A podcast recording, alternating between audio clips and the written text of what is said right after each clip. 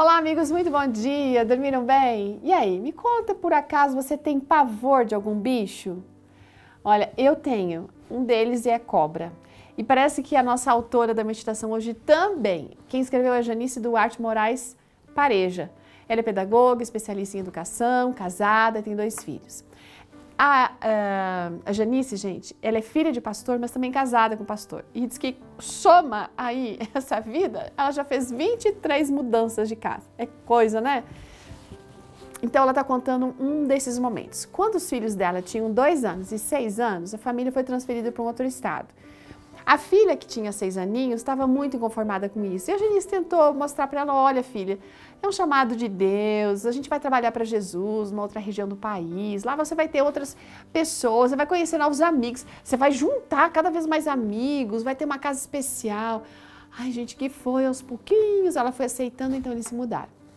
O lugar onde eles iam morar é incrível, de natureza, flores, árvores, animais silvestres e também cobras. A Janice, gente, ela tem pavor de cobras também, né? E aí agora ela estava morando num lugar que ela fala que era rodeado por eles. Imagina, quando eles saíam para a igreja ou de carro, eles sempre encontravam esses animaizinhos pela estrada. Então a oração da Janice era aquela: Senhor, nos mantém longe desses animais, mantém esses animais longe da gente, por favor. Assim como o Senhor cuidou do povo de Israel, Gente, quando os crianças iam para o quintal brincar, não tinha outra saída, ela tinha que estar perto. Porque pensa, uma criança com dois aninhos, curiosa, com aquela mãozinha rápida, não tinha como, né? Aí uma vez ela conta que eles encontraram um filhote de araraca na frente da porta da sala. E, gente, filhote de araraca tem um veneno pior do que da cobra adulta. Acredite. Muitas vezes ela questionou a Deus, Senhor, por que, que o Senhor vem nos colocar num lugar desse tão perigoso com criança pequena? É lindo, pai, mas é perigoso. Deus sempre tranquilizava ela. Sabe de que maneira? assim, eu chamei você, eu vou cuidar de você da, mesma maneira que eu cuidei do povo no deserto, vou cuidar de vocês, para que as cobras não, não atinjam vocês. E daí, vocês estão aqui para uma missão. Cumpram a sua missão que eu vou fazer minha parte.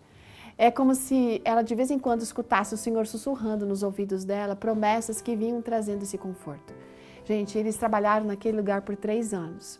E foram protegidos por Deus em todos os sentidos, especialmente nesse em relação às cobras. E sabe, ela disse que foi o lugar que os filhos mais brincaram pelos campos.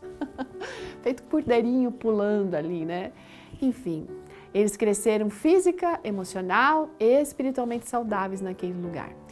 Que Deus possa abençoar você e que você possa compreender que não importa a nossa jornada, importa que a gente esteja vivendo, se o Senhor nos chama e a gente cumpre aquilo que o Senhor pede que a gente faça, nós estaremos sob Suas mãos e Ele sempre vai fazer aquilo que for melhor por nós.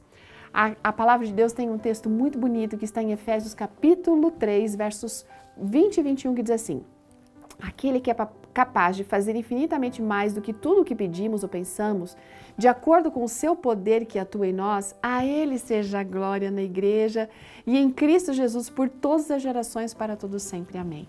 Gente, Ele é capaz de fazer muito mais do que a gente imagina e a Ele nós devemos render a nossa gratidão. Deus abençoe você nesse dia, tenha um coração grato e perceba o cuidado de Deus a cada momento. Um ótimo dia, até amanhã. Tchau!